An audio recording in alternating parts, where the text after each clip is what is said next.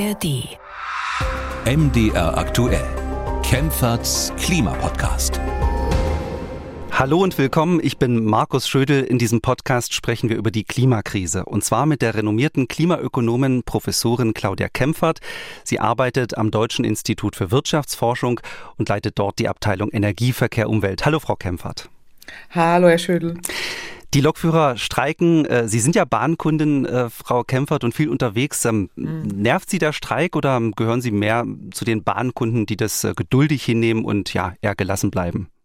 Naja, grundsätzlich bin ich da eher gelassen und ich sehe da ja auch immer einen gewissen Zweck äh, und Sinn darin, wenn gestreikt wird, da bin ich immer auf Seiten der Streikenden. Aber jetzt muss ich allerdings sagen, so meine Geduld wird auch arg strapaziert. Es liegt nicht nur daran, dass in Berlin ja auch die S-Bahn nicht fahren, sondern auch, weil ich wirklich äh, umfassende Bahnfahrten vor mir hatte jetzt in dieser Woche und das alles äh, storniert werden musste, um disponiert. Das ist schon schwierig. Also da muss ich sagen, äh, bin ich so auch an den Rand, äh, an den Rand äh, ähm, des, der, der des weniger Gelassenheit, worden. nicht Wahnsinn, aber weniger Gelassenheit, würde ich so sagen. Aber das geht anderen wahrscheinlich auch so, denke ich, in, in dem Moment, weil ja viele betroffen sind. Ja, also viele Pendlerinnen und Pendler können sich da wahrscheinlich äh, in sie reinversetzen. Mhm. Ähm, ja, die Lokführer wollen bis Montag 18 Uhr ihre Arbeit niederlegen. Ähm, viele Pendlerinnen und Pendler sind genervt, äh, wie Sie, Frau Kempfert, und fragen sich, ist die Bahn wirklich noch eine klimafreundliche Alternative und was könnte und was sollte die Bundesregierung tun, um solche Streiks zu verhindern? Darüber sprechen wir in dieser Folge. Dann äh, schauen wir uns eine Studie an, die sich mit der Frage beschäftigt, was ist für das Klima besser, wenn ich mir ein neues E-Auto kaufe und sofort umsteige oder wenn ich meinen alten Verbrenner weiterfahre, solange der noch gut ist.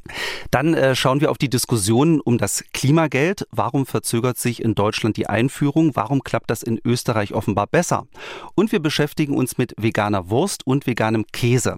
Eine Hörerin äh, fragt sich, ob es sinnvoll ist, sich vegan zu ernähren, wenn diese Produkte oft eine Plastikverpackung haben und damit klimaschädlich sind. Viele spannende Themen. Bevor wir loslegen, noch der Hinweis, diesen Podcast bekommen Sie werbefrei in der App der ARD Audiothek und überall dort, wo es Podcasts gibt. Im Güterverkehr soll der Lokführerstreik 144 Stunden dauern. Äh, dort hat der Streik eher begonnen. Im Personenverkehr soll der Streik insgesamt 136 Stunden dauern. Frau Kempfert, ich finde ja, das Angebot der Deutschen Bahn hört sich ja gar nicht so schlecht an. Ja, das Unternehmen bietet knapp 10 Prozent mehr Lohn. Ab 2026 sollen die Lokführer und Zugbegleiter ihre Arbeitszeit um eine Stunde verkürzen dürfen, vorausgesetzt, es gibt keinen Personalmangel, dann eine Inflationsausgleichsprämie. Trotzdem äh, sind die Fronten zwischen der Bahn- und der Lokführergewerkschaft GDL verhärtet. Zumindest Stand jetzt. Den Podcast haben wir Mittwochvormittag aufgezeichnet und bisher gibt es kein ernsthaftes Signal, dass bald verhandelt wird. Frau Kempfert, der Streik kostet Millionen von Pendlern Nerven und wird auch der deutschen Wirtschaft finanziell massiv Schaden zufügen. Ähm, sollte sich die Bundesregierung einmischen, aus äh, allen Lokführern zum Beispiel Beamte machen, damit sie künftig nicht mehr streiken können oder was schlagen Sie vor? Naja, das wird, äh, wird äh, schwierig äh, werden. Also heute Morgen war ja auch Herr Wissing, habe ich gehört, ein Interview im Deutschlandradio und er darf sich ja in dem Sinne nicht einmischen, außer dass er eben gute Vorschläge machen kann. Ähm, das Streikrecht ist ja auch ein hohes Gut, dass Sie da jetzt streiken, das verstehe ich immer. Es geht ja auch um gute und gerechte Löhne. Aber ähm, Sie haben ja schon erwähnt, also das Angebot der Bahn ist jetzt nicht so schlecht. Und wir dürfen ja auch nicht vergessen, es gibt zwei konkurrierende Gewerkschaften Gewerkschaften. Das ist einmal die EVG, also einmal die GDL, die ja jetzt streikt, aber auch die EVG ist eine Lokführergewerkschaft und die hatte ja schon einen Schlichterspruch. Die haben ja auch kurz gestreikt, haben das sehr verantwortungsbewusst äh, gemacht, aber auch ein ähnliches Angebot äh, dann bekommen, dass sie dann eben auch 410 Euro mehr pro Monat bekommen äh, mit in 25 Monaten. Dann das nochmal auf 200 Euro erhöht werden und auch noch so eine Inflationsausgleichsprämie gezahlt werden. Also das klingt alles äh, gut und offenbar will jetzt die GDL irgendwie die EVG übertrumpfen. Das kennen wir ja schon, diese konkurrierenden Gewerkschaften, die sich da gegenseitig ähm, dann übertrumpfen wollen und er will da ein besseres Angebot noch aushandeln. Was mich äh, so ein bisschen stört an der Sache oder das sehe ich auch mit großer Sorge, dass äh, man jetzt gar nicht in irgendeiner Richtung äh, sich bewegt. Also die Bahn hat, Sie haben es ja gesagt, ein Angebot gemacht, dass man dann gar nicht mehr drüber spricht irgendwie irgendwie, sondern sofort irgendwie so einen Riesenstreik äh, da äh, auslöst. Äh, und jetzt wäre so eine Schlichtung ja dringend nötig. Man muss sich an einen Tisch setzen und verhandeln. Ich würde auch äh, dann der Bundesregierung empfehlen, eine Mediation einzusetzen, Mediator zu bestellen, äh, damit äh, man überhaupt mal wieder miteinander spricht, damit man hier auch endlich aus dieser schwierigen Lage rauskommt, weil zu Recht weisen Sie darauf hin, das Ganze kostet der deutschen Volkswirtschaft Millionen. Also erste Schätzungen zeigen ja 100 Millionen am äh, Tag, was auch daran liegt, dass viele Güter mit der, mit der Bahn ja transportiert äh, werden. Wir wollen ja auch, dass noch mehr Güter auf die Bahn transportiert werden sollen und ich sehe hier einen großen Vertrauensverlust. Wir haben ja in Davos schon gesehen, dass die Deutschen da nicht mehr so wirklich an erster Front mitspielen, weil auch immer wieder gesagt wird, verstehen einfach nicht, was da in Deutschland jetzt los ist. Jetzt auch noch diese vielen äh, Streiks äh, bei der Bahn. Wir brauchen in der Wirtschaft ja großes Vertrauen, gerade in die Bahn, äh, weil das ist jetzt wirklich ein zentraler Bereich. Und wenn man da jetzt das sieht, ist es etwas schwierig, zumal es geht ja immer um gute und gerechte Löhne. Da bin ich sofort auf Seiten immer derjenigen, die streiken. Aber wenn man sich das so anschaut, die Deutsche Bahn zahlt ja ganz gut. Die Lokführer in Deutschland, jetzt auch im Vergleich zu anderen europäischen Ländern, sind die da ganz gut aufgestellt. Also äh, in Österreich und Holland gibt es, glaube ich, sogar noch etwas weniger. In Italien werden sie deutlich schlechter bezahlt, in der Schweiz deutlich mehr. Aber trotzdem, irgendwann äh, muss man sich einigen. So, so denke ich immer. Und deswegen würde ich der Bundesregierung da jetzt auch empfehlen, äh, zu appellieren, ausreichend Finanzierung bereitzustellen und eine Mediation zu bestellen. Sie haben ja eben schon davon gesprochen, dass äh, Vertrauen in die Deutsche Bahn äh, verloren geht. Und äh, ein Wissenschaftler sieht das ähnlich wie Sie, ähm, nämlich der Mobilitätsforscher Andreas Knie vom Wissenschaftszentrum Berlin. Und er hat Folgendes gesagt. Kurzfristig ist der Großteil der Menschen in der Lage, tatsächlich Ausweichmöglichkeiten zu finden. Aber ich weise schon darauf hin, mittel- und langfristig ist das ganz schlimm, weil wir gerade sehr viele Menschen haben, die gerade dabei sind, sozusagen zu überlegen, wie klimafreundlich kann ich unterwegs sein? Gibt es eine Alternative zum Auto? Und da hat die Bahn jetzt mit der Ankündigung eines langen Streiks natürlich ihre Zuverlässigkeit verspielt und ist für viele Menschen jetzt keine Alternative mehr. Frau Kempfert, es ist ja mhm. unbestritten, ähm, beim Klimaschutz spielt die Bahn eine große Rolle, wie das Andreas Knie auch gerade erklärt hat. Ähm, gefährden die Lokführer mit ihrem Streik die Klimaziele der Bundesregierung? Eigentlich sollen die Fahrgastzahlen ja bis 2030 äh, verdoppelt werden. Mhm.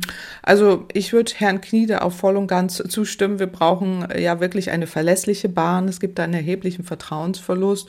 Und äh, gerade jetzt aktuell, auch mit dem Deutschlandticket, die Leute wollen Bahn fahren und sollen ja auch weg äh, vom Auto hin zur Bahn. Das gehört ja zur Erreichung der Klimaziele dazu.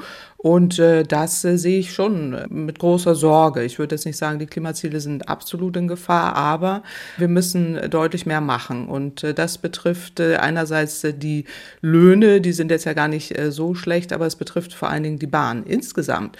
Und da wissen wir seit langem, dass äh, die äh, Infrastruktur in einem desolaten äh, Zustand ist.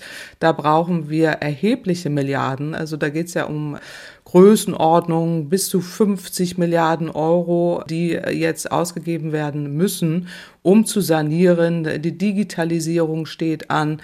Ähm, und davon sind jetzt eben durch diese Haushaltssperre viele äh, wieder zurückgenommen worden, viele Zusagen. Äh, und das ist hochproblematisch, gerade in der jetzigen Zeit, wo es darum geht, dass die Bahn erstmal saniert werden muss, damit sie überhaupt ein attraktives Angebot äh, bietet, äh, diese ganzen Verspätungen nicht mehr auftreten und jetzt auch diese Netzprobleme, die es da gibt, behoben werden. Es gibt ja einen neuen Netzzustandsbericht, der kam kam ja vor kurzem raus.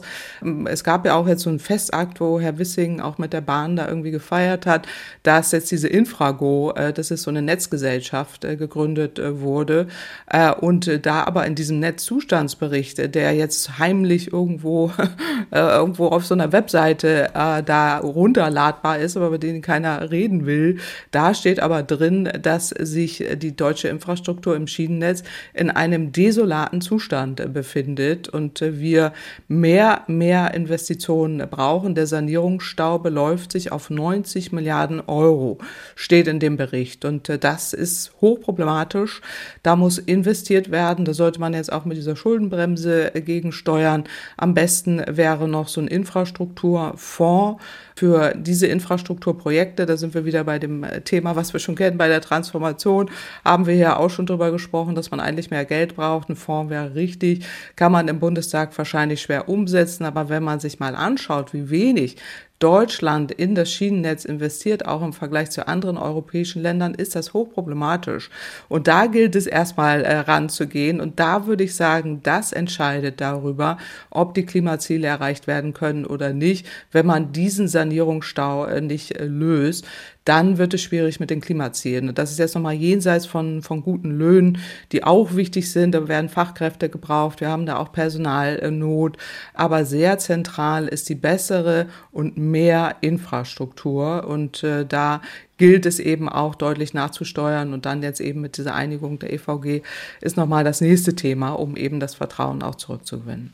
Genau, diese Bahngesellschaft, die Sie eben genannt haben, äh, die gegründet wurde, die Infrago, äh, die ist ja gegründet worden, um Bahnhöfe und Gleise zu sanieren. Und bisher gab mhm. es dafür zwei getrennte Sparten und jetzt äh, ist das sozusagen alles in mhm. einer Hand. Genau, das war ja früher immer so, dass, dass da irgendwie Gewinne erwirtschaftet werden mussten, auch mit der Infrastruktur.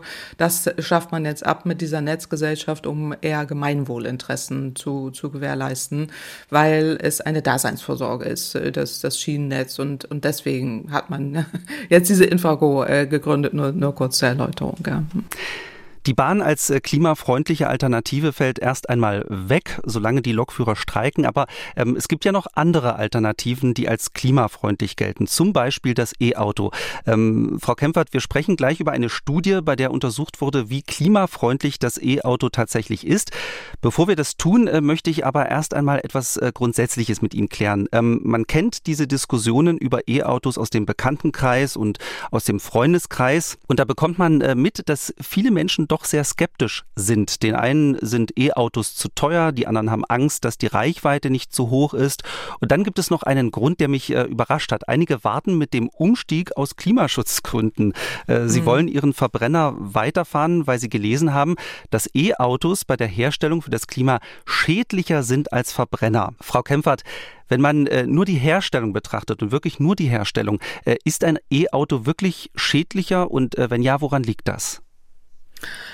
Nein, also äh, genau, also diese, diese Studie, die kann ich ja jetzt auch schon gleich erwähnen, da wird das ja untersucht, ja, ob äh, eben äh, es äh, klimaschädlicher ist, äh, wenn man jetzt ein Altfahrzeug äh, länger fährt oder ob man ein E-Auto sich äh, kauft. So eine neue IFOI-Studie des Institut für Energie und Umweltforschung in Heidelberg, die sich das angeguckt haben mit so einer Kurzstudie. Und da ist es eben so, dass äh, wenn man bereits produzierte Verbrenner weiterfährt, ist es ähm, in vielen Fällen nicht nachhaltiger als ein neues energieintensiv äh, produziertes Elektroauto sich anzuschaffen. Was daran liegt, dass äh, gerade Benzin- und Dieselfahrzeuge beim Betrieb die meisten Ressourcen äh, verbrauchen und nicht bei der Herstellung. Das ist umgekehrt bei den E-Autos. Da entstehen die meisten Emissionen bei der Produktion, äh, gerade weil sie sehr ressourcenintensiv sind, umweltbelastender. Die Produktion der Batterie benötigt ja auch viel Energie. Die Akkus brauchen viele Rohstoffe. Also die, diesen Umweltvorteil, den die E-Autos haben, der spielt sich vor allen Dingen dann aus, wenn sie äh, gefahren werden und vor allen Dingen, wenn sie mit Ökostrom geladen werden. Ähm, das äh, zeigt eben auch diese Studie. Die haben sich da verschiedene Autos auch angeguckt. Äh, und man muss das Fahrzeug fahren. Also wenn das E-Auto so 45.000 Kilometer gefahren hat oder eigentlich schon nach 25.000 bis 30.000 Kilometer amortisiert sich das in dem Sinne und dann ist es besser als äh, so ein kompakter Wagen jetzt von äh, Golf oder, oder anderen. Und äh, diese Ökobilanz, äh, das hat man sich eben angeschaut. Das heißt also, es ist immer äh, besser, man kauft ein äh, neues Elektroauto äh, und fährt das alte nicht weiter. Und äh, was eben daran liegt, dass, dass die Emissionen dadurch dann eingespart werden. Ähm, eine Ausnahme gibt es allerdings ne, für sogenannte Garagenautos, also Autos, mhm. die im Jahr weniger als 3000 Kilometer gefahren werden. das ist die einzige Ausnahme, wenn ein Verbrenner eventuell fürs Klima günstiger ist. Aber es trifft, glaube ich, nur genau. auf äh, acht Prozent der Autos zu Standort. Ne? Ja, ja, genau, das sind die wenigsten. Ja, was daran liegt, dass es dann nicht gefahren wird. Ne? Also wenn es nicht fair, dann gibt es also, auch so rumsteht, keine CO2-Emissionen. Genau, dann, dann werden auch keine Emissionen verursacht. Äh, also das ist eben so, dass bei Ver Verbrennerfahrzeugen in erster Linie die Emissionen bei der Nutzung äh, entstehen ähm, und weniger bei der Herstellung. So und wenn es dann nur rumsteht in der Garage, also ich meine, es ist immer ähm, dann ja auch die Frage, ne, warum man dann Fahrzeug überhaupt hat, das Auto dann, hat. Ähm, ja, genau. Weil wir gerade bei den Verbrennern sind, äh, stellvertretend für einen Hörer möchte ich äh, noch eine Frage stellen. Markus Danner hat uns eine E-Mail geschrieben. Er will wissen, ob äh, bei diesen Studien der CO2-Ausstoß von Verbrennern auch angemessen äh, berücksichtigt wird. Damit meint er, dass bei der Ölförderung und bei der Herstellung von mhm. Benzin und Diesel auch CO2 ausgestoßen wird und nicht nur beim Fahren. Ähm, und das müsste ja dann in der Bilanz mit auftauchen. Ähm, Frau Kempfert, das ist doch in dieser Studie hier auch mit berücksichtigt worden, oder? Genau. Ja, genau. Das ist in dieser Studie auch mit berücksichtigt äh, worden, äh, denn diese Klimabilanz gerade bei der Weiternutzung dieses alten Verbrennerautos gegenüber dieser Neuanschaffung äh, des Elektroautos hängt eben nicht nur von diesem Herstellungsaufwand ab äh, oder Verbrauch, Reparaturaufwand, sondern auch äh, von den äh, Bilanzgrenzen. Und da wird reingerechnet ähm, diese Ökobilanz, aber auch was eben für die für die Nutzung an Emissionen entstehen. Und dazu gehören eben auch die ganzen Emissionen, die bei der Herstellung der Treibstoffe entstehen. Und das ist eben äh, genau das, was, was diese Studie sich dann äh, auch anguckt und daher ja eben auch feststellt, dass äh, diese Herstellung von den Treibstoffen inklusive eben auch die Herstellung bei der, bei der Nutzung des Fahrzeugs damit reingerechnet wird und das verglichen wird mit den Herstellungsemissionen auch von Elektrofahrzeugen und genau diese Ergebnisse hier entstanden sind, die wir ja gerade schon gezeigt haben. Also ähm, man kann es zusammenfassen, das E-Auto ist, äh, wenn es ums äh, Klima geht, fast immer im Vorteil.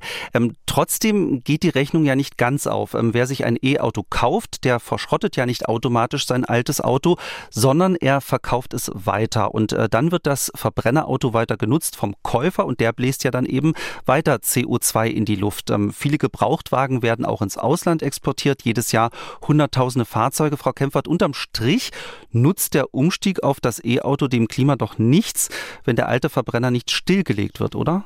Mhm.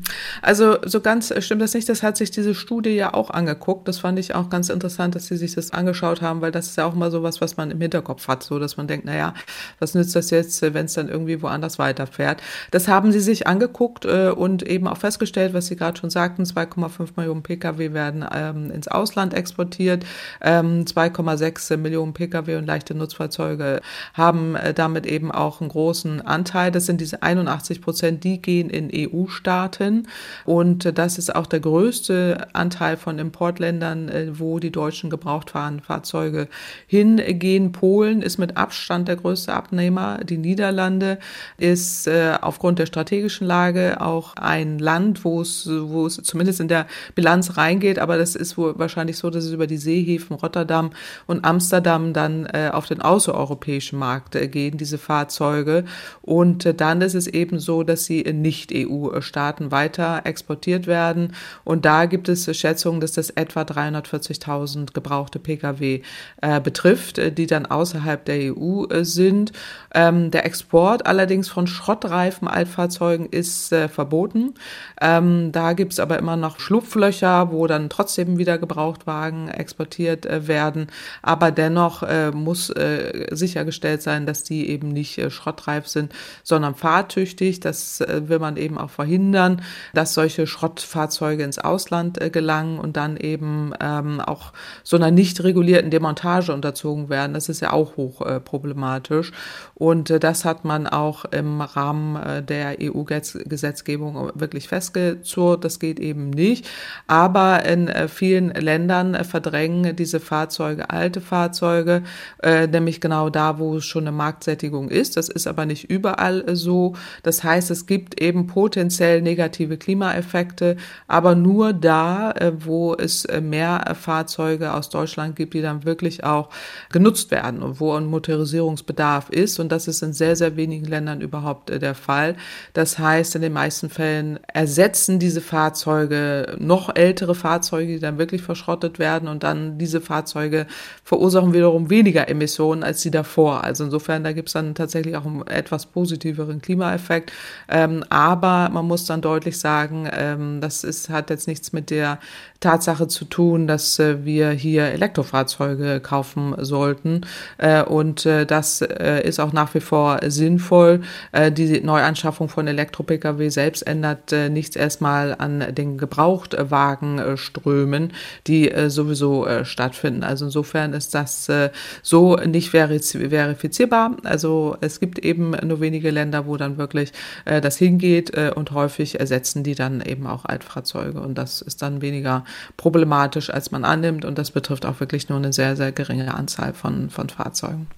Okay, dann machen wir ähm, an dieser Stelle einen Punkt und äh, kommen noch auf das Klimageld äh, zu sprechen. Ähm, ich weiß nicht, ob das jeder noch so auf dem Schirm hat, aber äh, die mhm. Bundesregierung hat uns das Klimageld im Koalitionsvertrag versprochen. Die Idee ist, äh, dass sich der Staat die Einnahmen äh, durch den CO2-Preis nicht in die Tasche steckt oder Haushaltslöcher stopft, sondern an uns äh, zurückzahlt. Ähm, eine Pauschale. Wer einen kleinen CO2-Fußabdruck hat, macht unter dem Strich dann Gewinn und wer viel fliegt oder äh, viel Auto fährt, der wird quasi bestraft und macht miese. Also soweit das Versprechen. Dass das Klimageld noch in dieser Legislaturperiode kommt, ist aber keineswegs sicher. Finanzminister Christian Lindner geht davon aus, dass erst die nächste Bundesregierung über das Klimageld entscheiden wird. Regierungssprecher Steffen Hebestreit hält eine Verzögerung sogar bis 2027 äh, für möglich. Äh, Frau Kempfert, wenn sich das verzögert, ähm, was glauben Sie, äh, wie das bei der Bevölkerung ankommt? Naja, also ähm, das Klimageld ist ja dafür da, äh, dass äh, wir Akzeptanz äh, bekommen und ähm, es vor allen Dingen auch einen sozialen Ausgleich äh, geben äh, soll.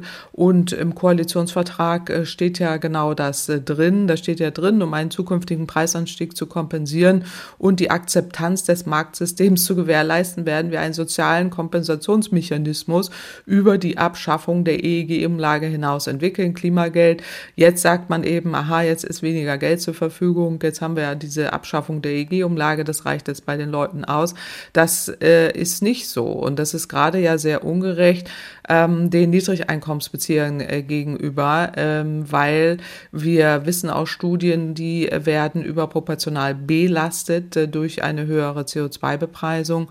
Ähm, das sagen ja auch viele Regierungsvertreter selber. Das heißt, wir äh, brauchen hier ein wichtiges Signal, um diese steigenden CO2-Preise sozial abzufedern und äh, diese Einnahmen nicht einfach nur in den Staatshaushalt äh, fließen zu lassen, sondern äh, sie auch in, an die BürgerInnen zurückgeben und äh, damit eben auch die Akzeptanz äh, steigern und äh, die Möglichkeit schaffen, dass die Menschen Geld zur Verfügung haben, um eben auch diese Transformation zu finanzieren. Das wird ja nicht ganz billig und da sollte man insbesondere Niedrigeinkommensbezieher auch die Möglichkeit geben, dass das geht. Und die Folgen, was Sie gerade fragen, wenn das, wenn das eben nicht kommt, sind weitere Polarisierung, soziale Ungleichheit und schwindende Akzeptanz. Und äh, deswegen sollte man äh, bei dem Klimageld ähm, da nicht das erstmal verschieben. Ich halte es auch für einen großen Fehler, das so anzukündigen, auch äh, politisch, muss ich sagen. Und ähm, es widerspricht eben dem, was die Bundesregierung versprochen hat. Und es ist Geld da. Wir wissen, äh, dass der CO2-Preis jetzt ja ansteigt. Von 30 auf 45 Euro ist er schon gestiegen. 2025 sogar 55 Euro pro Tonne CO2 betragen. Das heißt, ähm, über 18 Milliarden Euro werden eingenommen. Und das Geld fließt ja jetzt in diesen Klimatransformationsfonds. Ich weiß, da wird, äh, ist alles knapp, äh, weil man da ja auch Energiewende und Klimaschutzmaßnahmen finanzieren will. Aber man sollte es äh, zumindest zu großen Teilen den Verbrauchern zurückgeben, damit sie entlastet werden.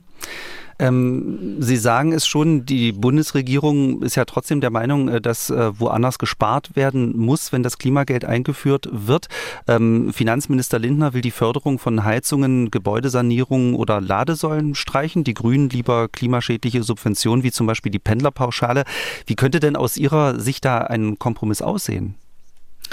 Naja, also das mit den klimaschädlichen Subventionen ist ja nicht äh, so, so falsch. Also äh, ich meine, dass die Grünen äh, dafür geworben haben, das Dienstwagenprivileg abzuschaffen äh, und das Klimageld äh, auszuzahlen. Ähm, bei der Pendlerpauschale ist das äh, Problem, ähm, dass es ist zwar auch eine klimaschädliche Subvention und ist vor allen Dingen auch für, für Autofahrer interessant. Also es zahlen eben alle Steuerzahler die äh, Pendlerpauschale mit. Es äh, führt eher zu einer Zersiedlung und deswegen ist es eben auch eine umweltschädliche Subvention. Und äh, 6 Milliarden an äh, Steuerausfällen beziffert das Umweltbundesamt, äh, kostet die Pendlerpauschale. Insofern sollte man da auch äh, ran, äh, Mobilität anders äh, fördern. Äh, es ist eben so, dass in anderen Ländern die Pendlerpauschale ähm, vor allen Dingen äh, nur gezahlt wird, wenn zum Beispiel in den Niederlanden ist es so öffentliche Verkehrsmittel genutzt werden. Ähm, in Polen äh, gibt es da eine Deckelung äh, und äh, höhere Aufwendungen werden nur berücksichtigt, äh, wenn die Kosten auch äh, für öffentliche Verkehrsmittel gezahlt werden. Und in Deutschland ist das eben äh, nicht so. Es ist zwar auch so, dass man eine Pendlerpauschale angeben kann, wenn man öffentliche Personen Nahverkehr oder so nutzt. Aber ähm, die Pendlerpauschale wird eben auch gerade gezahlt für Menschen, die äh, große Strecken pendeln, äh, gerade mit dem, mit dem Auto. Und deswegen sind die Profiteure hier nicht die Geringverdiener. Und das ist dann wieder sozial ungerecht. Also man weiß aus Studien, je höher der Bildungsstand, desto höher die Pendelstrecke. Je höher das Einkommen, so größer die Ersparnis. Das ist erstmal ungerecht. Also da ähm, würde ich sagen, könnte man auch äh, ran. Aber ich meine, das hat man gar nicht diskutiert, sondern man hat ähm, in erster Linie diskutiert eben jetzt diese Agrardiesel Steuerstreichungen, über die wir letztes Mal gesprochen haben. Ähm, wir haben noch die Dieselsteuererleichterung, darüber hat man auch nicht gesprochen, das sind acht Milliarden und drei Milliarden Dienstwagenprivileg. Ähm, ich hätte mir gewünscht, dass man es ähm, anders macht. Es gibt genügend Möglichkeiten auch in anderen Ländern, äh, wie man hätte das zumindest reformieren können. Man muss es ja nicht gleich komplett abschaffen, aber reformieren in der Form, dass man dann auch äh, Geld äh, spart und ähm, gerade beim Dienstwagen hätte es genügend Möglichkeiten gegeben, dass man es auch etwas anders ausgestaltet, wie man es in anderen Ländern auch macht. Und das wäre aus meiner Sicht ein kluger Kompromiss gewesen, dass man da progressiver rangeht. Zum Beispiel, dass man bei diesem Dienstwagenprivileg äh, das an ökologische Kriterien festmacht, über auch über Bonus-Malus-Zahlungen, ähm, dass man zum Beispiel emissionsintensive Fahrzeuge mit über drei Prozent des Bruttolistenpreises besteuert. Das ist, äh, jetzt hat man ja ein Prozent. Äh, oder das auch nach Emissionen äh, staffelt, beispielsweise, wie man es auch in Belgien macht. Also da hätte man, wenn man sich ein bisschen angeguckt hätte, das haben die ja irgendwie nicht gemacht, die drei, die sich da irgendwie einigen mussten, ähm, auch genügend Möglichkeiten für Kompromisse gegeben. Und ich fürchte einfach, man hat sich da inhaltlich weder mit dem einen noch mit dem anderen richtig beschäftigt, sondern hat da irgendwie ähm, auf seine Position bestanden und äh, am Ende ist es eben so, äh, dass man ähm, da äh, beim Klimageld irgendwie das nicht auszahlen will und das halte ich für hochproblematisch. Ähm, die FDP sendet ja beim Klimageld unterschiedliche Signale aus. Ähm, Im Gegensatz äh, zu Lindner hält die FDP-Bundestagsfraktion eine Einführung in dieser Legislaturperiode ja doch für möglich. Ähm, sie schlägt 100 Euro pro Jahr für jeden vor. Ähm, ist das die richtige Höhe oder würden Sie da einen anderen Betrag nehmen? Und wenn ja, wie kommen Sie dann auf den Betrag? Ja, das ist eine gute Frage, wie Sie auf den äh, Betrag äh, kommen. Also ich hatte ja eben schon äh, gesagt, also es wird äh, Geld eingenommen, irgendwie 18 Milliarden äh, Euro, wo man weiß, also zumindest wird das geschätzt von der DES, der Deutschen ähm, Emissionshandelsstelle, ähm, die, das ist so die, die Größenordnung. wenn man das jetzt runterbrechen würde, ähm, diese 18 Milliarden Euro und das vollständig an BürgerInnen zurückgeben würde, wären das 224 Euro äh, pro Jahr pro Kopf. Äh, jetzt gibt's andere Berechnungen. Äh, Verbraucherzentrale Bundesverband hat irgendwie 11 Milliarden ausgerechnet. Wenn man da ähm, so ein Dreiviertel der Zahlungen zurückzahlen würde, dann würde man irgendwie bei 139 Euro pro Kopf landen. Ähm, das ist so eine Berechnung. Vielleicht kommt man auf diese 100 Euro, wenn man das nicht so vollständig rückerstattet äh, und dann Geld übrig haben will für andere Maßnahmen.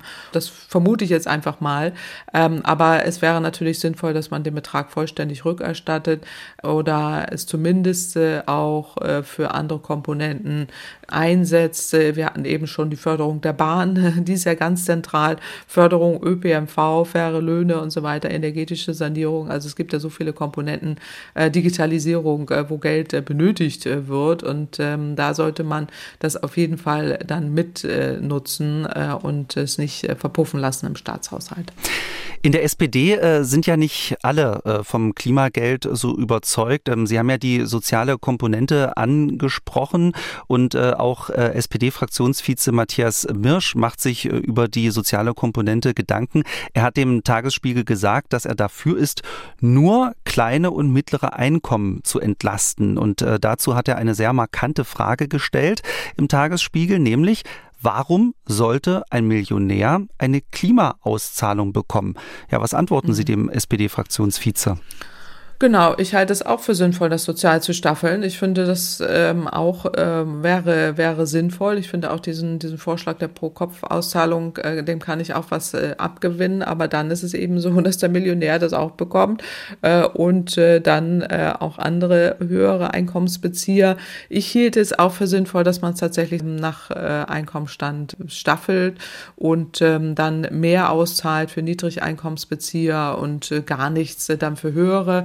Einkommensbezieher. Also wir, wir gehören ja auch äh, zu denjenigen, die jetzt nicht ganz so schlecht äh, verdienen. Ich würde es auch immer sofort äh, spenden. Habe ich auch das letzte Mal gemacht, als ich Geld bekommen habe oder ähm, so. Also das, das kann sich ja jeder überlegen, aber äh, ich halte es auch für, für sinnvoll, ähm, dass man das auch entsprechend äh, sozial staffelt. Es ist eben so, wir wissen aus Studien, dass der CO2-Preis Niedrigeinkommensbezieher überproportional belastet. Und äh, wenn man äh, das im Blick hat, macht es äh, Sinn, dass man da entsprechend sozial staffelt. Es ist vermutlich, wenn man sich schon so schwer tut, überhaupt ein Klimageld auszuzahlen, da braucht man ja irgendwie Jahre für, bis man da irgendwie Mechanismus angeblich findet, dann ist es wahrscheinlich noch schwieriger, wenn man das nur unteren Einkommensschichten zugutekommen lassen will. Das steht vielleicht dahinter als Hinderungsgrund. In Deutschland ist ja irgendwie alles kompliziert. Und äh, deswegen ähm, stelle ich mir das dann vermutlich aus Bürokratiegründen wieder komplizierter vor. Aber ich wäre da auch ähm, auf der Seite von Herrn Mürsch, dass äh, man da eine soziale Gerechtigkeit einfach im Kopf haben muss. In Österreich, das wird nicht jeder auf dem äh, Schirm haben, wird ein Klimageld bereits seit ein paar Monaten ausgezahlt. Ähm, dort heißt das mhm. Äh, Klimageld allerdings Klimabonus. Ähm, dort gibt es äh, bis zu 220 Euro pro Jahr. Ähm, Frau Kempfert, wissen Sie, wie dort so die Erfahrungen sind? Hat das reibungslos mhm. geklappt? Wie wird der Klimabonus dort aufgenommen? Ja, ist hochinteressant. Also äh, das zum Thema, was ich gerade sagte, in Deutschland braucht man Jahre, um irgendwie festzustellen, ob man überhaupt irgendwas auszahlen kann. In Österreich ging das irgendwie dann in Windeseile, dieser Klimabonus, den man das da äh, immer, eingeführt ja. hat. ja, oder vielleicht ist es auch einfach möglich und in Deutschland tun wir so, als wenn es nicht möglich wäre. Äh, kann man nur vermuten. Also Österreich hat 2022 mit dieser ökosozialen Steuerreform so ein ähnliches Modell eingeführt wie Deutschland mit der CO2-Bepreisung und dann diese Umverteilung. Äh, Im Jahr 2022 2023 erhielten die österreichischen BürgerInnen so einen festen Betrag von 110 Euro im Jahr. Da sind wir wieder bei dem Betrag und es gibt irgendwie so einen Regionalausgleich für bestimmte Regionen, wo die Infrastruktur und ÖPNV gut ausgebaut ist. Dann gibt's weniger äh, Klimabonus, also dann rangiert irgendwie dieser Klimabonus zwischen 40 und 110 Euro. Kinder bekommen 55 Euro. Äh, der Bonus äh, wird an alle Menschen ausgezahlt, die seit mindestens sechs Monaten in Österreich leben und das Geld wird auf das Konto überwiesen oder kommt per Post als Gutschein. Also interessanter Mechanismus, aber die haben eben auch diese Pro-Kopf-Auszahlung Zahlungen und jetzt gibt es erste Erfahrungen. Der Rechnungshof hat da so bilanziert. 2022 gab es irgendwie äh, 4 Milliarden Euro, die ausgezahlt wurden. Dann noch irgendwie so ein Energiekostenausgleich mit äh, 370 oder 78 Milliarden, Millionen Euro. Ähm, die Abwicklung Verwaltungskosten pro Transaktion äh, waren äh, beim, bei diesem Energiekostenausgleich wohl höher als äh, beim Klimabonus. Und ähm, dann gab es eben diese regionale Abfederung äh, noch, die dann äh, entsprechend ähm, eben auch ausgezahlt wurde. Das hat äh, geklappt. Nicht ganz reibungslos, wenn man irgendwie das verfolgt. Ähm, das ist allerdings abgeschlossen jetzt. Eben diese 4 Milliarden Euro wurden ausgezahlt an 8,6 Millionen Menschen. 7 Millionen Mal wurden offensichtlich 500 Euro pro Erwachsene und 250 Euro für Kinder per Überweisung ausgezahlt. Und es gab irgendwie 1,2 Millionen Gutscheine, die überreicht wurden. Und äh, damit hat man tatsächlich zum ersten Mal in der Geschichte auch in Österreich so eine Transferleistung an Menschen in Österreich äh, ausgezahlt. Ähm, und genau, das hat, äh, hat geklappt. Aber natürlich, wenn man sich so ein bisschen die Medienlandschaft da anguckt, äh, da wird auch einiges hochgejazzt. So, dann angeblich wurden irgendwie Verstorbene, die da Geld äh, bekommen haben. Das hat die Regierung auch äh, erläutert. Äh, auch äh, Obdachlose bekommen diesen Klimabonus, finde ich auch interessant.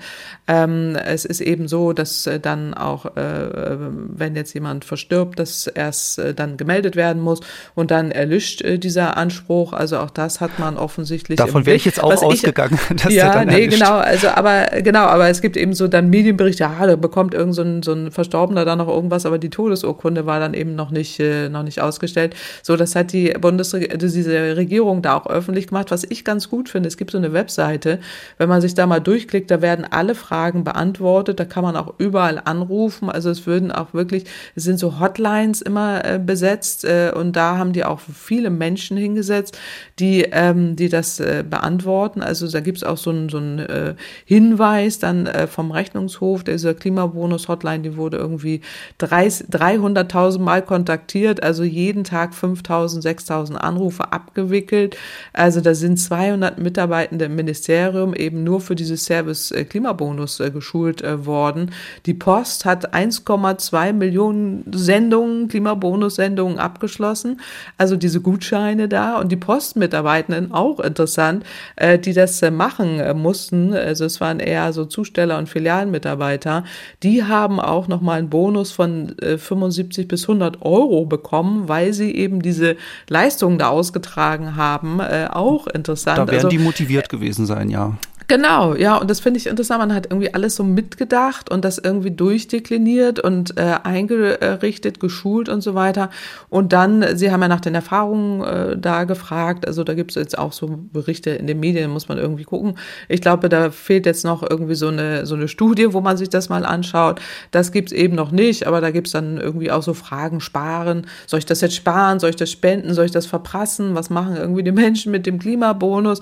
Manche bezahlen davon irgendwie irgendwie äh, so, äh, irgendwas, was sie sich gerade kaufen wollten, E-Scooter oder sowas und andere legen es doch beiseite, weil, und das sind wohl jetzt die meisten, die man da gefragt hat, weil eben die Inflation äh, so groß ist und die sagen, also ich muss da so viel nachzahlen für meine, für meine Energierechnung und dafür lege ich eben das Klimabonusgeld beiseite und ähm, das ist ja auch Sinn der, der Sache. Man muss jetzt mal abwarten. Ich finde es wirklich hochinteressant. Klimabonus wird es ja genannt. Allein vom Wort her, ob die Menschen das wirklich so verstehen, wie es gemeint ist, dass man es ja auch einsetzen soll, um Klimaschutz äh, zu bezahlen. Äh, und ähm, da wird man sehen, ob das auch wirklich, äh, wirklich so gemacht wird.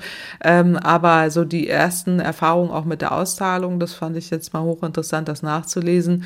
Ähm, und und äh, da auch dann mal zu, zu sehen in den Studien, ich denke, da wird ja was kommen, ähm, wie es tatsächlich äh, genutzt wird. Es gibt ja international auch schon Erfahrungen eben mit solchen Auszahlungen. Äh, ob das in Österreich dann auch so sein wird, äh, wird man sehen. Aber es ist hochinteressant, was die österreichischen Nachbarn äh, da machen. Äh, und äh, also äh, diesen Hinweis kann ich mir nicht verkneifen. Also man kann da in kürzester Zeit offensichtlich einen Klimabonus auszahlen. Äh, und ich glaube, in Deutschland, wir tun uns ein bisschen schwer. Offensichtlich, ja. Äh, und vielleicht sollen wir uns da mal irgendwie ein Beispiel nehmen oder da mal anrufen bei dieser Hotline. Wie geht denn wie das, das funktioniert? Genau. vielleicht äh, sollte Herr Lindner oder Herr Habeck äh, mal ja, dort bei der Hotline anrufen. anrufen. Genau. genau. ähm, ja, wir werden die Sache mit dem Klimageld oder dem Klimabonus auf jeden Fall weiter beobachten. Ähm, es wird nicht das letzte Mal sein, dass wir in diesem Podcast darüber gesprochen haben. Ähm, bevor wir zu den Fragen der Hörerinnen und Hörer kommen, ähm, habe ich noch eine Empfehlung für einen Podcast. Ich weiß nicht, äh, sind Sie Fußballfan, äh, Frau Kempfert? Gibt es einen Verein, für ja. den Sie Sympathien haben? Naja, ich komme ja aus der nordwestdeutschen Heimat. Da ist nicht so schwierig, für welchen Verein ich da Sympathien habe. Aber ja, so ein bisschen verfolge ich das schon, ja.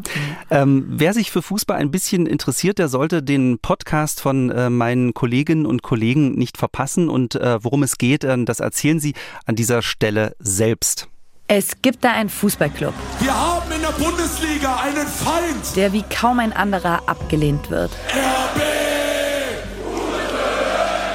RB Leipzig, der jüngste Club der Bundesliga. Nur warum eigentlich?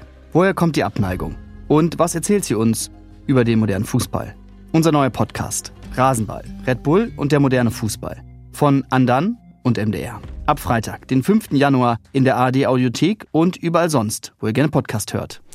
Also ich hoffe, dass ich mhm. jetzt nicht zu viel äh, Hass auf mich ziehe. Ich selbst bin ja äh, RB Leipzig-Fan, bin öfter mal im Stadion äh, und den mhm. Podcast habe ich mir natürlich äh, angehört und äh, ja, egal wie man zu diesem Verein steht, in diesem äh, Podcast erfährt man viele interessante Details. Die Kolleginnen und Kollegen waren wirklich dicht dran und haben unter anderem mit dem Trainer Marco Rose gesprochen. Also wirklich ein sehr, mhm. sehr informativer Podcast. Mhm, klingt spannend. Und jetzt, äh, liebe Hörerinnen und Hörer, sind Sie dran. In jeder Folge beantwortet die renommierte Klimaökonomin Claudia Kempfert Ihre Fragen. Äh, schicken Sie uns eine E-Mail an klimapodcast.mneraktuell.de. Sie können uns auch auf die Mailbox äh, sprechen. Die Nummer lautet 0800 40 40 008.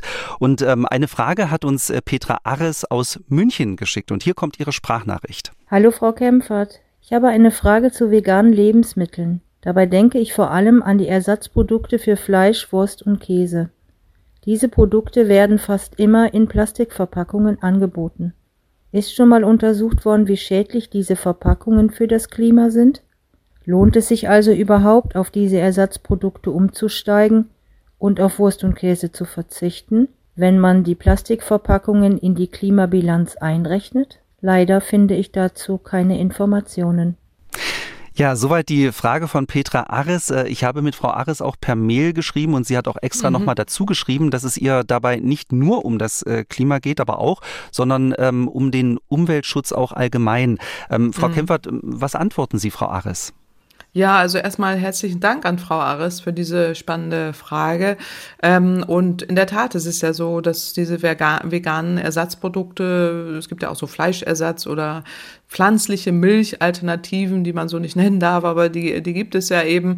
Ähm, die sind ja auch schon länger bekannt und ähm, wir wissen, äh, dass ja gerade bei der Herstellung von Fleisch und Nutztierhaltung werden äh, große Mengen an Futtermitteln eingesetzt. Ähm, größten Teil werden Gülle umgewandelt. Es entstehen da eben auch viele äh, Emissionen und Umweltschädigungen. Wir hatten auch schon öfters im Podcast darüber gesprochen. Ähm, und es gibt eine Studie in der Tat äh, vom äh, wiederum äh, Energie- und Umweltforschungsinstitut Heidelberg, IFOI, was wir eben schon hatten, äh, bei der äh, E-Auto-Verbrenner-Vergleichsstudie. Und die haben sich angeguckt, wie klimafreundlich vegane Ersatzprodukte wie auch Pflanzendrinks sind oder Tofu und so weiter ähm, im Rahmen einer Studie 2020 erschienen. Heißt ökologische Fußabdrücke von Lebensmitteln ähm, und Gerichten in Deutschland äh, von ähm, den äh, Kollegen Kollegen und äh, ForscherInnen Guido Reinhardt, Sven Gärtner und Tobias äh, Wagner. Und die gucken sich an äh, so eine Ökobilanz der verschiedenen Lebensmittelgruppen. Und äh, dabei wird eben nicht nur die Herstellung der Lebensmittel selbst, sondern eben auch Aspekte wie Transport und die Verpackung. So, und das ist ja das, was Frau Ares fragt, äh, und auch die Kühlung äh, berücksichtigt. Und die rechnen das alles mit ein in ihrer Studie und wollen damit auch ganz gezielt Verbrauchern so eine Orientierung Entwicklungshilfe geben, ähm, damit es im Alltag äh, gelingt, auch äh, klimafreundlicher und umweltfreundlicher zu speisen. Das ist genau das, was Frau Aressel sucht. Ähm, und äh, die vergleichen eben konventionellen und ökologischen, ökologischen Landbau, also einmal die durchschnittlichen und auch saisonalen, regionalen Produktion, die vergleichen die inländische Produktion versus äh, Import äh, per Lkw, Schiff oder auch Flugzeug und dann eben auch die Lebensmittelverpackungen. Ähm, das ist der, der Schwerpunkt, den Frau Arisse auch interessiert und äh, die Frischwaren und Tiefkühlwaren und vergleichen einzelne ähm, Lebensmittel, wie auch eben vegane Produkte und auch pflanzliche, gerade äh, pflanzliche Ersatzprodukte. Und ähm, man kann wiederum feststellen, was wir hier schon oft gesagt haben, alle pflanzlichen Ersatzprodukte sind deutlich, deutlich umwelt- und klimafreundlicher als die tierischen Originale, auch wenn man und gerade wenn man äh, alle Aspekte mit einbezieht, wie auch Verpackungen. Und das äh, liegt einfach daran, dass äh, bei der Herstellung von tierischen Produkten enorm äh, hohe Umweltschäden entstehen und ähm, eben Emissionen äh, und deswegen diese pflanzlichen Ersatzprodukte tatsächlich ähm, nicht nur für die Gesundheit besser sind, aber gerade auch für die Umwelt, für die Tiere und ähm, auch für das Tierwohl und letztendlich auch für das Klima. Und äh, deswegen können diese veganen Ersatzprodukte Menschen helfen, die Ernährung auch pflanzlicher zu gestalten. Ähm, man muss die alten gewohnten Routinen nicht so stark verändern. Ähm, und äh, trotzdem äh, ist, es, ist immer besser, als wenn man äh, Fleisch äh, isst. Klar ist es so, ähm, was die Frau Ares ja auch sagt, je weniger Plastik, ähm, desto besser. Und wir wissen auch, dass diese veganen Produkte häufig äh, so kleine, nur kleine Mengen verpackt äh, werden, äh, was daran liegt, dass so sagen, dass die Hersteller zumindest ähm, eben Einzelpersonen oder kleinere Haushalte das bevorzugen. Es gibt ja auch keine Fleischtheken, äh, wie äh, jetzt äh, bei ähm, beim Fleisch äh, das ja so ist. Da sagen die Hersteller, na ja, ähm, der Markt für vegane Produkte ist einfach noch zu klein und äh, die veganen Ersatzprodukte verschimmeln irgendwie auch schneller, was mich wundert, ehrlich gesagt. Fleisch wird ja auch schnell schlecht, aber zumindest äh, sagen die das. Ähm, am besten ist ja immer, man nutzt Mehrweg, man nutzt Recycling, am besten unverpackt. Das ist nur leider selten möglich. In Berlin gibt es einige Läden, also Berlin ist die Hochburg für Veganer, muss man an der Stelle sagen. In Leipzig gibt es auch äh, mindestens ja, einen Laden, von okay. dem ich weiß, ja. Äh, und ähm, das ist natürlich super, wenn es da so eine Art Fleischtheke gibt. Also man soll das ja nicht Fleischtheke nennen, aber veganes Fleisch ist ja äh, Widerspruch in sich. Aber so eine frische Theke, sagen wir es so, äh, wo dann eben auch Fleischersatzprodukte an der frische Theke äh, im Supermarkt äh, liegen. Da äh, gibt es tatsächlich in Berlin so einen Laden mit Veggie-Wurst, die das dann auch an der an so einer frische Theke da verkaufen. Ähm, ich war noch nicht da, aber ich weiß, äh, ähm, äh, vegane Menschen, äh, die vegan essen, äh, in Berlin da wirklich große, große Auswahl haben und es auch noch mehr Geschäfte als nur diese gibt. Ähm, äh, und einige, die dann eben auch an so einer frische Theke das verkaufen. Und das ist natürlich immer das Beste. Man hat weniger äh, Plastik, äh, aber wenn man Plastik hat, bitte immer gleich in den Mehrweg geben, also recyceln. Ähm, am besten ist natürlich noch unverpackt. aber das gibt's eben nicht so häufig. Aber dennoch ist es besser, man ist ähm, vegan oder zumindest vegetarisch, als dass man ähm, viel Fleisch isst. Also wiederum der Hinweis, je weniger Tiere gehalten werden, desto besser. Damit ist die Frage von Frau Ares beantwortet. Und ja, wir sind am Ende dieser Folge. Ähm, bevor wir uns äh, verabschieden, noch kurz der Hinweis, der MDR bietet, wenn es um Klimathemen geht, nicht nur diesen Klimapodcast an, sondern es gibt auch Klimainfos zum Lesen. Der MDR schickt jeden Freitag ein Newsletter raus, das MDR Klima Update. Wer Interesse hat, registrieren können Sie sich auf der Seite von MDR Wissen. Ich bedanke mich bei allen Hörerinnen und Hörern und natürlich bei Ihnen, Frau Kempfert. Die nächste Folge von Kempferts Klimapodcast gibt es dann wieder in zwei Wochen. Ja, ich bedanke mich auch und äh, wünsche allen einen schönen Tag. Tschüss. MDR aktuell. Kempferts Klimapodcast.